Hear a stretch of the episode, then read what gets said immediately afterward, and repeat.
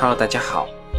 本周我少量卖出了洋河股份和广州酒家，所得的资金全部买入了中国巨石和北新建材。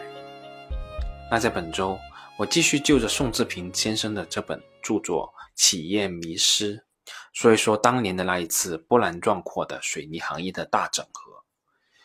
这一场由宋志平先生亲自策划的整合大戏非常精彩，它的主要内容写成了一篇商业案例，名叫。中国建材推动中国水泥产业发展，这个可是入选哈佛商学院的商业案例库的。对于这一篇案例，我也是全文都读过了，但我个人觉得写的不如宋志平先生的这本著作详细，可能也有出于西方的视角观察这件事的原因，他的描述其实是有点失真的。所以，我们这次还是继续通过宋先生的视角，一起了解一下这一场仍然影响目前水泥行业格局的大整合。资源是企业实现目标的关键，有资源是好事，但资源并不是占有的越多就越好。在寻找资源和发挥资源优势的过程中，宋志平先生始终坚持着一个重要原则，那就是三分天下。所谓的三分天下，是在诸葛亮的隆中对中提出来的，指的是量力而行，分而治之。迈克尔波特认为。战略的本质是抉择、权衡和各司其位。任何企业的能力都是有限的，谁都不可能包打天下。企业要根据自己的战略目标，在通晓全局的基础上，为准备达到目标设定边界，获取一定的资源，选择适合自己的市场空间。中国建材发展水泥业务就遵循着三分天下的原则，也就是明确水泥的区域化发展战略。形成大企业主导各自战略市场区域的格局。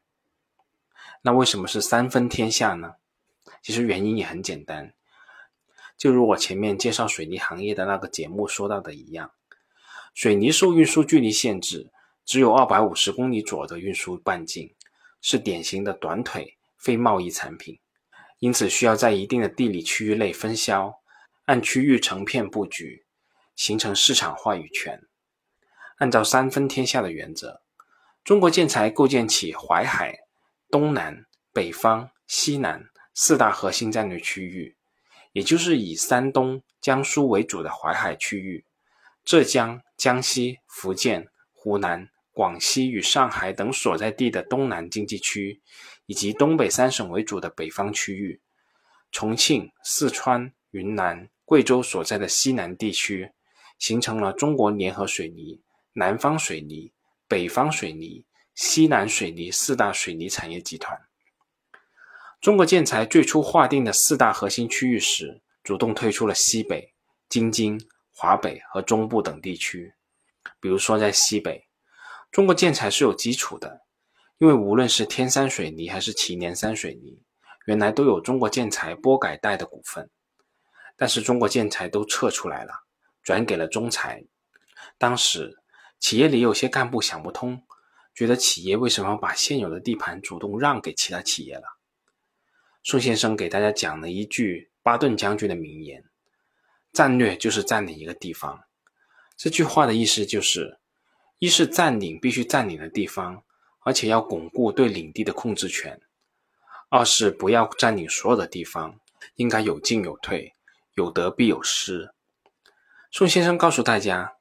中国建材从西北等市场撤出是战略问题，只有把一部分市场让给竞争对手，让他们把主要精力放在那些市场上，才会减少对中国建材现有市场的冲突。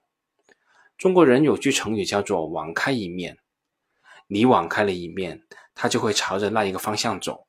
如果你把路全堵死了，它就是困兽之斗，反而对企业发展不利。按照这个思路。中国建材不在西北做，因为有中材；不在安徽做，因为有海螺；不在京津冀做，因为有冀东；不在湖北做，因为有华兴。在河南，中国建材也只在南阳和洛阳做了一块，与天瑞水泥和同力水泥三足鼎立。在核心区域里，中国建材精耕细作，围绕地级市建立核心利润区。水泥企业要有竞争力，就必须提高市场占有率，提高议价能力。因此，只有靠更加精准的市场细分，将战略区域从省一级划分到市县级，才能用最少的资源获得最高的利润回报。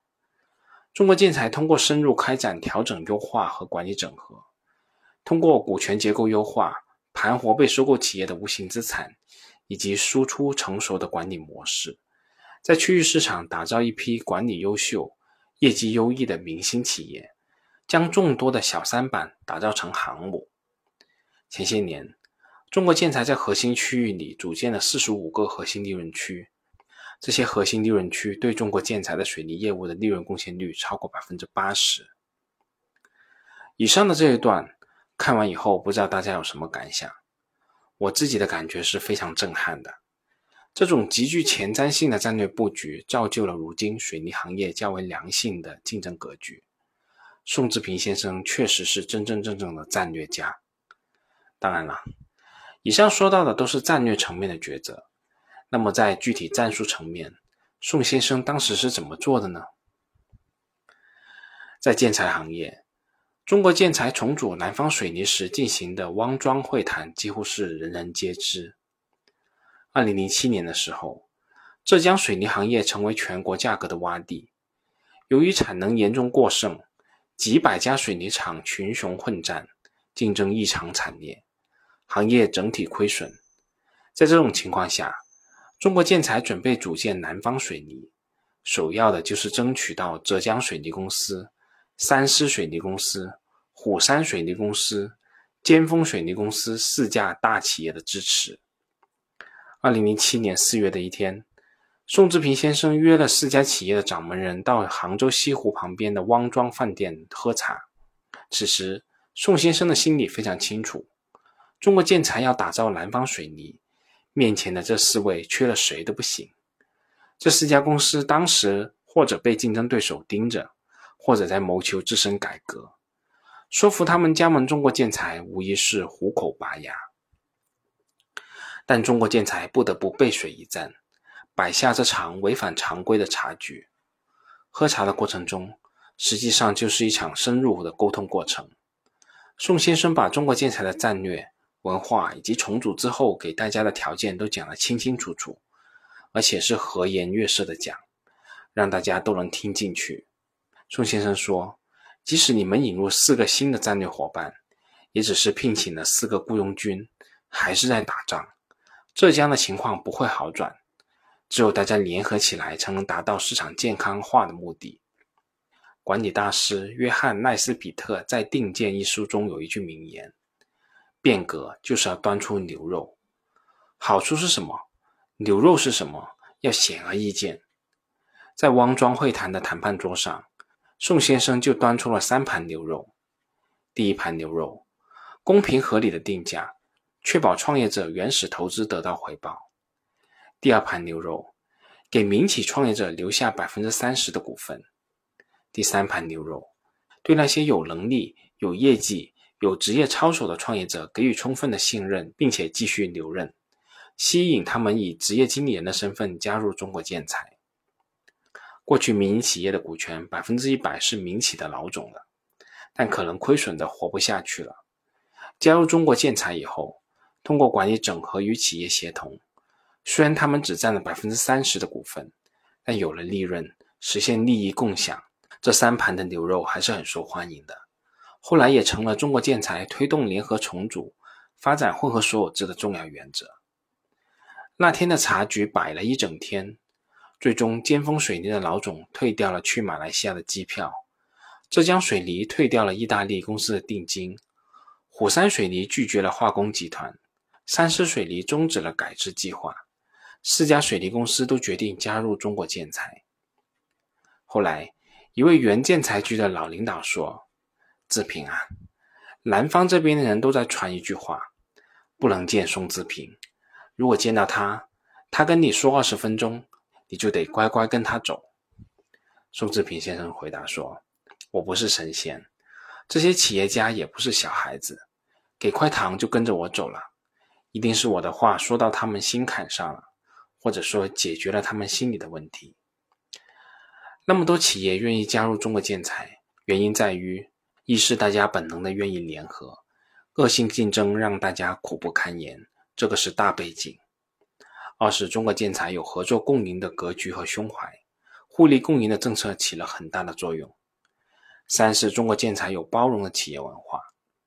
中国建材在南方地区原本一点水泥都没有，南方水泥成立以后，中国建材在浙江、上海、江苏、安徽、湖南、江西、福建、广西迅速重组了三百家企业。成为产能规模突破一亿吨、位居行业前列的特大型水泥集团。把那么多所有制成分不同、大小不一的企业整合在一起，需要巨大的整合能力。中国建材做到了，在特定时间里，宋先生抓住了这个机会，并把它做成了。好了，本周我们就先说这么多，在下一周里。我们继续说说宋先生到底怎么整合这些大大小小、成分不同的企业的。我们下周再见吧。本节目仅作为我个人投资的记录，所谈及的投资标的不涉及任何形式的推荐，请独立思考并自担风险。